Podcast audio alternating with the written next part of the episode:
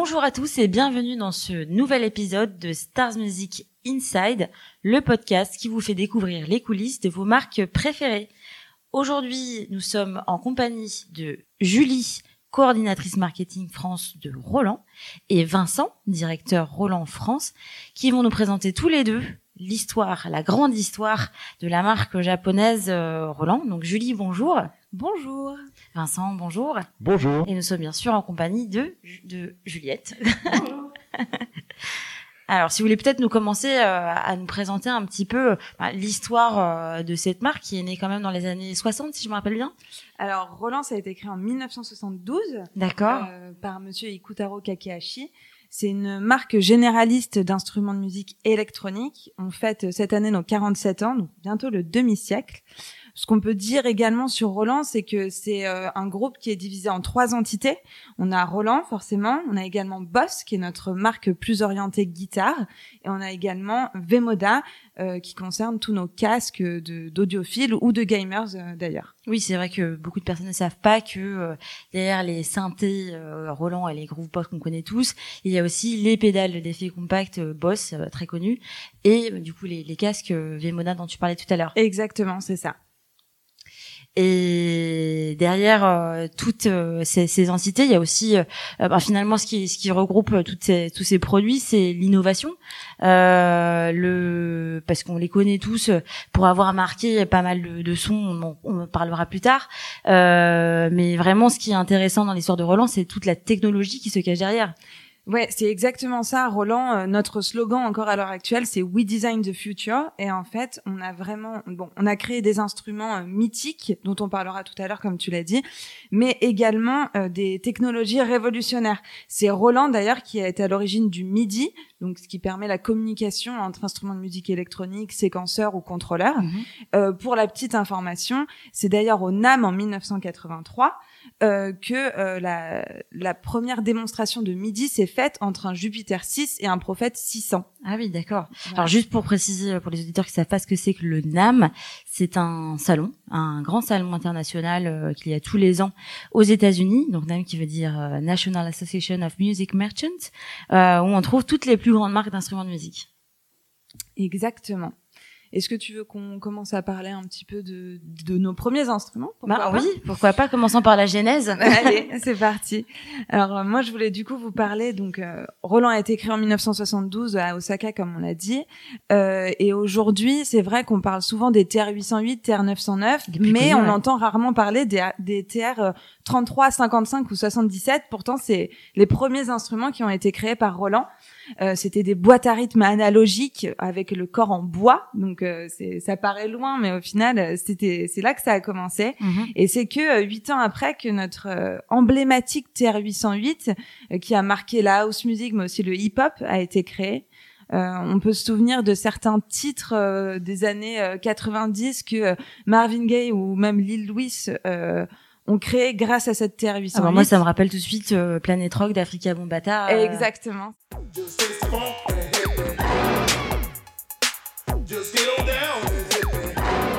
C'est ça, ça, ça, en fait, c'est vraiment des sonorités qui ont marqué euh, euh, tout un mouvement et tous des genres musicaux aussi. Et euh, aujourd'hui, on a même des artistes un peu plus récents, comme par exemple Kenny West ou même Britney Spears, qui a chanté My Heart's Beating Like an 808.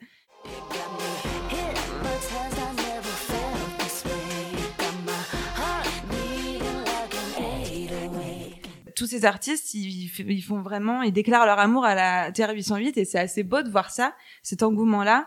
Aujourd'hui, on a un Night Festival à Bangkok, un Night Fest euh, aux États-Unis, on a un groupe euh, britannique qui s'appelle 808 State. Ah C'est vraiment, ça a créé quelque chose autour euh, autour de, de genres musicaux, quoi. Même au niveau de la mode, on voit ces petites machines qu'on retrouve sur sur des vêtements très tendance, qui s'inspirent de ces machines. Donc, même au-delà de la musique, quoi. Ouais, exactement. Ouais, c'est vrai que on a fait un partenariat euh, avec certaines marques euh, de vêtements. On a également nos vêtements à nous qui reprennent les célèbres couleurs de la Terre 808. Donc euh, c'est assez c'est assez marrant de voir que ça a créé quelque chose comme ça.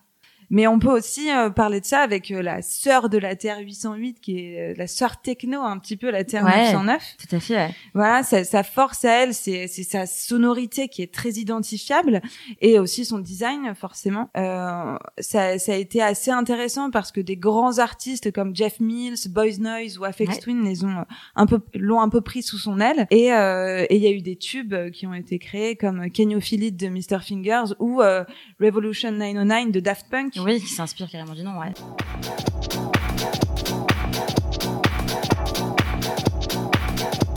Euh, donc voilà, c'est assez intéressant de voir que ça a marqué euh, des moments. Et ce qui est ce qui est assez assez bien aussi, c'est de bon, il y a eu aussi euh, l'acide TB303, les TR606, 707, etc.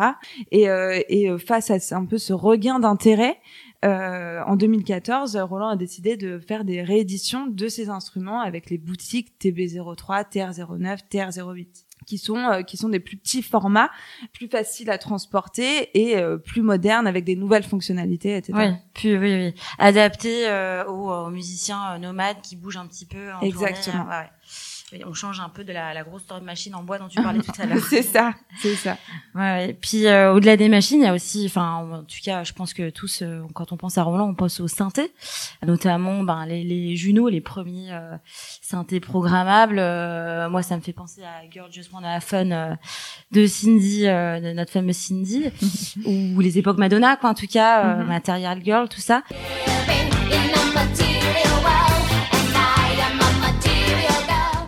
Il y a beaucoup de synthés qui ont été créés par Roland et je trouve que chacun euh, a vraiment créé une identité musicale euh, ben, dans les années 80-90.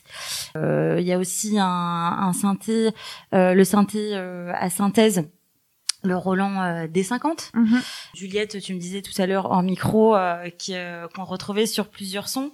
Oui, et le D50 notamment, il a été utilisé, euh, je crois, sur le, la BO du Grand Bleu, Tout à fait, euh, sur, sur un morceau de Michael Jackson ou de Mylène Farmer encore. Donc voilà, aussi un grand spectre d'artistes et de, et de références que- culturelles aujourd'hui. Et après, du coup, dans les années 90, quand il y a eu le début de la MAO, la, musique sur ordinateur, parce que là, on parle vraiment des, années euh, où, les artistes étaient surtout sur scène. Là, euh, il y a Roland s'est intéressé un peu plus au DJ, au clubbing, avec euh, les groovebox. Est-ce que tu veux en parler un petit peu? Et puis après aussi un petit peu sur le futur, parce que je crois que vous, anticipez un petit peu sur les nouvelles technos là-dessus. Ouais, ouais, exactement. Alors, euh, tu, tu parles du coup de, de tout ce qui est MAO. Donc, on avait les box qui étaient sortis. On en a ressorti d'ailleurs des nouvelles en septembre, euh, juste là, la MC101 et la MC707, parce que encore une fois, à l'époque, ça avait fait vraiment un, gros boom. Ça avait bien marché. C'était les groovebox, c'était un petit peu euh, la signature Roland. Enfin, c'était très très apprécié. Et, euh, et tu parlais également de synthé. On avait sorti donc les Jupiter 6 dont j'avais parlé tout à l'heure, Jupiter 8 et également les Juno dont tu parlais. Aujourd'hui, en septembre dernier, on est revenu un peu un peu là-dessus et on a voulu faire plaisir à tous les collectionneurs, faire plaisir à toutes ces personnes-là et on a sorti euh, bah, plein plein de d'instruments. Donc d'un côté niveau synthé, on a ressorti le Jupiter X et le Jupiter XM. Oui, ouais, tout dernièrement. Ouais. Mm. On a fait un petit mélange des Juno 60 et 106 avec le Ju 06A qui est en format boutique aussi et qui reprend toutes les sonorités un peu typiques dont on parlait tout à l'heure sur les sur les Juno. Et également, on a ressorti, du coup, comme je disais, ces, ces Groovebox MC101 et MC707. On essaie un peu de faire plaisir aux collectionneurs. Ouais. C'est vrai que notre ADN, c'est vraiment la recherche et le développement, mais euh, on n'oublie pas ces instruments mythiques et on les présente sous une nouvelle forme avec des nouvelles fonctionnalités, tout en gardant un petit peu cet esprit vintage et, et sympa que, que Roland a. Donc, euh, donc voilà. Tant qu'on parle euh, de, de, de tout ce qui est MAO, c'est vrai qu'il y a eu les Groovebox et il y a eu également euh, toute la série Aira qui est sortie vachement Oui. plus récemment. Ah ouais. Euh, donc c'était en 2014. On a commencé avec des boîtes à rythme comme la TR8 ou euh, la TB3. Aujourd'hui, on, on voit la TR8S, donc euh, la- l'enfant entre guillemets de, de la TR8. La TR8S, elle a fait un bon bonhomme de chemin. Aujourd'hui, on la retrouve sur quasiment toutes les scènes de performance live. Il y a beaucoup de DJ qui l'utilisent.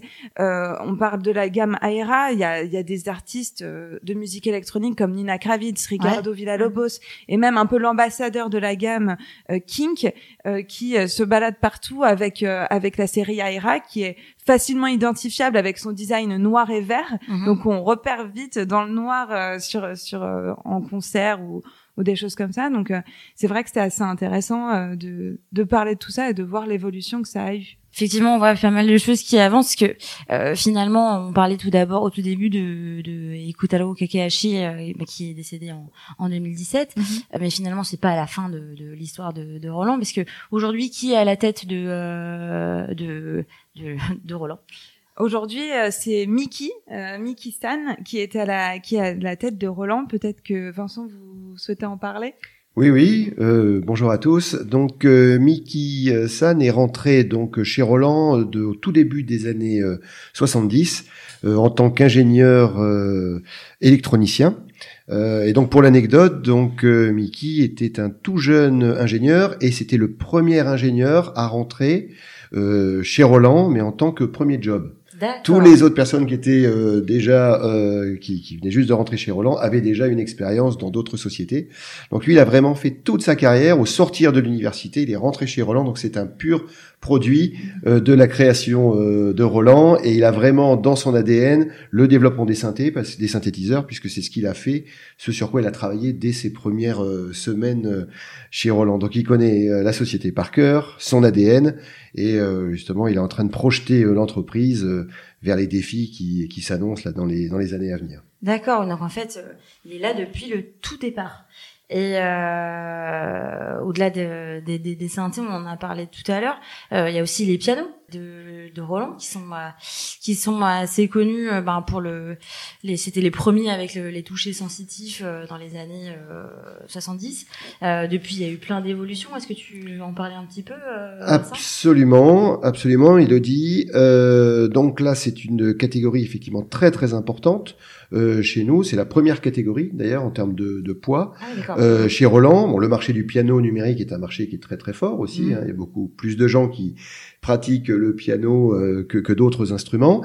Euh, donc effectivement, ça, ça, l'histoire a commencé dès le début de Roland en 1973, euh, donc où Roland a présenté son premier premier piano entièrement électronique. Donc à l'époque, les, les sons étaient générés par des oscillateurs, et donc ce modèle s'appelait l'EP10. Un an après, euh, Roland a créé la surprise avec l'EP30, euh, et comme tu l'as dit, euh, en fait, c'était le premier instrument qui avait un toucher dynamique. C'est-à-dire, on, on appuie fort, on a un son fort, on appuie doucement, on a, on, on a un son euh, qui, pour qui est doux. retrouver un peu les sensations d'un piano acoustique. Absolument. Donc aujourd'hui, ça paraît un petit peu risible, mais si on se projette donc en 60, euh, en 73, 74, c'était une révolution euh, à l'époque. Et après, on a continué euh, les développements au cours des années 75, années 80, donc avec les HP 300 et 400, euh, et donc qui ont été les premiers pianos dans lesquels Roland avait introduit l'interface MIDI, hein, dont on a parlé tout à l'heure pour la Ouais, connectivité entre les différents euh, instruments. Euh, et puis ensuite, donc on a continué le développement, donc en passant sur les pianos de scène qu'on a vu sur toutes les scènes du monde, puis les pianos portables, puis les pianos à queue. Donc là, on a vraiment une gamme très très complète au niveau de, de pianos aujourd'hui. Euh, et pour la petite anecdote, donc aujourd'hui, on parle beaucoup de Bluetooth, de communication sans fil, mais en 92, donc Roland a lancé le HP 2900G à l'époque, qui était équipé pour les plus anciens d'entre nous d'un lecteur de disquettes. Euh, j'ai- Euh, j'ai connu. Hein. Et donc ce lecteur de disquette qui permettait d'avoir accès à une grande bibliothèque de données musicales. Euh, et aujourd'hui, pour illustrer et terminer sur la catégorie piano, donc euh, euh, nous avons un modèle emblématique, c'est notre modèle d'entrée de gamme. Bien sûr, on fabrique, comme je l'ai dit, de l'entrée de gamme jusqu'au piano Ah à queue. Le piano à queue le plus important de notre gamme est le GP 609 euh, et l'entrée de gamme donc avec les FP et le FP30 aujourd'hui est euh, le modèle et l'un des pianos numériques d'entrée de gamme le plus vendu au monde. Ouais, j'ai d'ailleurs un FP aussi euh, chez moi. Bravo, félicitations. Bon choix, c'est ça Quelle femme de goût. Oui, bien évidemment. Ceci n'est pas sponsorisé, bien sûr. hein. Ok, bah, très bien. Mais il y a aussi plein d'autres instruments. euh, on en parle. À, genre, à vous de me dire si on développe un petit peu. Euh, toujours dans la partie instruments numériques, euh, un peu ovni, hein, comme les accordéons euh, euh, numériques ou euh, alors là, moins ovni, mais les batteries. Euh, les batteries aussi sur lesquelles euh, Roland a fait pas mal de, de techno. Est-ce que tu, qu'est-ce que un de vous deux on va en parler un petit peu? Ouais, ouais, bien sûr. Euh, nos, nos premières batteries électroniques, elles sont sorties en 1985 avec notre A-Drum. Euh, et c'est que 12 ans après, donc en 97, qu'on crée notre gamme V-Drums qu'on connaît actuellement avec les TD1, DM4, TD17, 25, 50, etc. À l'époque, on sort la TD10, qui est la première batterie électronique à pomailler euh, du monde en fait. Est-ce que tu veux expliquer un petit peu ce que c'est la euh, bah, Au final, la, la pomaillée, ça permet euh, à, un batteur de d'avoir un toucher naturel, mhm. quelque chose qui, qui, ressemble le plus possible à une batterie acoustique au final. D'accord. Donc euh, donc voilà, ça, ça a été récompensé pour ça à l'époque. La TD10 c'était vraiment la première à avoir cette technologie. Euh, Aujourd'hui, euh, Roland a V-Drum surtout a démocratisé un peu les batteries électroniques, qui étaient un peu vues, comme tu le disais tout à l'heure, comme des ovnis mhm. dans le monde de la batterie acoustique à la base. Mais c'est pas seulement là-dessus que Roland a voulu se focaliser, c'est aussi sur l'hybride. Donc euh, c'est un petit peu euh, barbare comme nom à, la base, mais en fait, l'hybride, c'est juste ajouter euh, des choses électroniques dans un set acoustique. Et donc, c'est en 1989 que Roland euh, crée l'Octapad, euh, qui est une vraie révolution pour pour les musiciens qui font de la percussion, parce que dans une, enfin, dans l'espace d'une mallette, ils se retrouvent avec comme une boîte à outils au final, avec un vrai kit de percussion électronique. Et donc ça, ça a été assez intéressant. Aujourd'hui, les, les, les, la succession de l'Octapad, c'est tout ce qui est SPD30 ou SPDSX et qu'on retrouve sur les scènes de d'Angèle, Bruno Mars, Eddie de Preto. Beaucoup de batteurs acoustiques mhm. ont ce, ce SPDSX euh, pour donner euh, un petit plus au final à leur à leur set. Donc c'est assez intéressant. Aujourd'hui, euh, Roland est, est, leader sur le monde de la batterie électronique. Donc on est on est assez fiers en fait de de ces avancées là et et de cette notoriété au final. Mais euh, toujours dans les ovnis, moi ça me fait penser à un autre truc, euh, c'est très très vintage années 80s, euh, la guitare. Euh. Exactement, ouais. Ça c'est comme tu le dis, c'est un ovni et, euh, et c'est aujourd'hui on a l'AX Edge qui est assez intéressant. c'est c'est très c'est très spécial comme instrument, mais ça plaît vraiment à énormément de monde. On en est très fiers aussi. ça ça a son charme. Et, euh, et voilà, et aujourd'hui, on, on, est sur Lakes Edge. C'est plus un, enfin, quand on voit ça, c'est vraiment un instrument qui complètement dédié à la scène parce que je vois pas vraiment euh... enfin après si il y a peut-être euh, des intérêts aussi à, à, pratiquer cet instrument un peu partout mais euh, c'est pour moi c'est un peu l'icône euh, l'icône vraiment euh, très 80s showtime sur scène. Très vintage roller tout ça quoi. Exactement ouais c'est ça. Et je pense que du coup on parle de guitare donc on peut parler de guitare et peut-être parler hein, de Boss du coup qui est notre euh, oui c'est vrai oui. qui est qui est notre marque orientée guitare comme comme je disais tout à l'heure euh, Boss si on ça a été créé un an seulement après euh, la création de Roland, donc en 1973. Euh, on a commencé par sortir euh, notre premier processeur d'effet, c'était la CE1 en 1976. c'était une, une, une, chorus. Et aujourd'hui, si, enfin, je, pense que si on devait décrire la marque Boss, on, on dirait qu'elle est identifiable par, bah, évidemment, ses, ses, ses, sonorités, sa robustesse et également ses couleurs. On voit souvent sûr, ouais. sur un pédalboard les, les couleurs flashy de, de l'arc-en-ciel Exactement, mm. c'est ça. Euh, voilà et puis et puis Boss c'est assez intéressant aussi.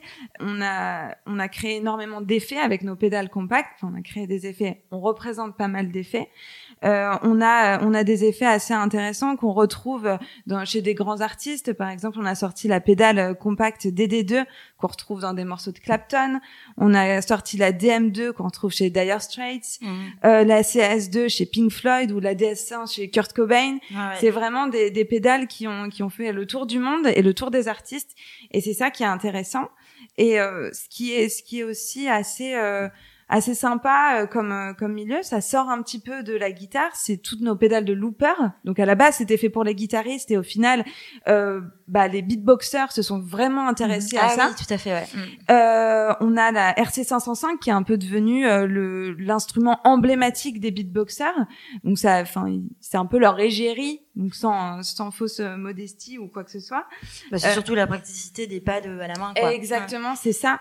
Et, euh, et c'est ce qui était assez sympa, c'est que donc notre RC 505 était, enfin fonctionnait déjà bien. Et quand on a eu euh, MB14 qui est arrivé sur euh, The Voice en 2016 et qui est arrivé en, créant un peu la surprise avec sa avec sa loop station RC 505. Ouais c'est vrai que ça a fait un regain sur euh, sur ça. Les beatboxers se sont un petit peu identifiés à ça. On a également Saro, notre Français qui est champion du monde de beatbox, qui utilise la RC 505. Ouais. Donc c'est vrai que ça a créé tout un truc autour de ça et, et c'est assez sympa à, à voir. C'est assez sympa de voir que tout le monde prend un peu les instruments et en fait ce qu'il a envie d'en faire et, et, et nos, nos pédales s'adaptent au final au mode et au rythme de vie des musiciens actuels.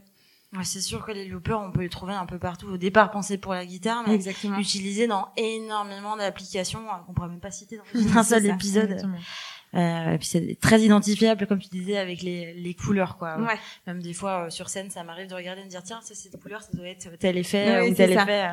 On peut tous facilement les, les reconnaître. Finalement, on se rend compte que, que Roland a touché un petit peu à tous les instruments de musique, euh, avec Boss en plus de ça, euh, qui a participé aussi euh, au son des guitares. Euh, du coup, on peut demander bah, quel est l'avenir, euh, Roland, dans la, toutes les, les, cré- les créations euh, et l'innovation, la R&D euh, qui se passe euh, dans vos locaux. Quel, quel est le futur de Roland aujourd'hui? Bah alors, comme tu, comme tu le dis très bien, c'est vrai qu'on est une marque généraliste, donc on a essayé de s'intéresser à tous les musiciens, en fait, Ouais. à- en passant des batteries au piano, à tout ce qui est plus euh, musique électronique, DJ, et j'en passe. Aujourd'hui, notre souhait, c'est vraiment de répondre aux besoins de tous les musiciens, et même aux personnes qui aiment la musique, mais qui se sentent pas encore musiciens. Et donc, aujourd'hui, l'avenir, c'est peut-être la musique dématérialisée. Alors attention, on laisse pas de côté les instruments euh, solides, matériels, mais c'est vrai que on s'intéresse de plus en plus à ça. On a créé, euh, il y a un an, Roland Cloud, qui est un abonnement directement qu'on peut prendre sur Internet.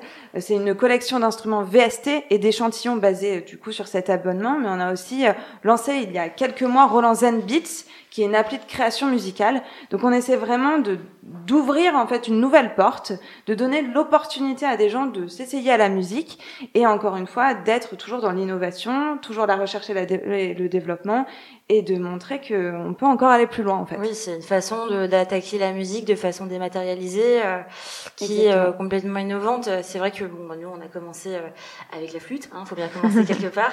Euh, mais euh, certains commencent peut-être avec des applications ou tout simplement derrière un ordinateur ou leur téléphone. Donc, euh, effectivement, c'est c'est bien vu.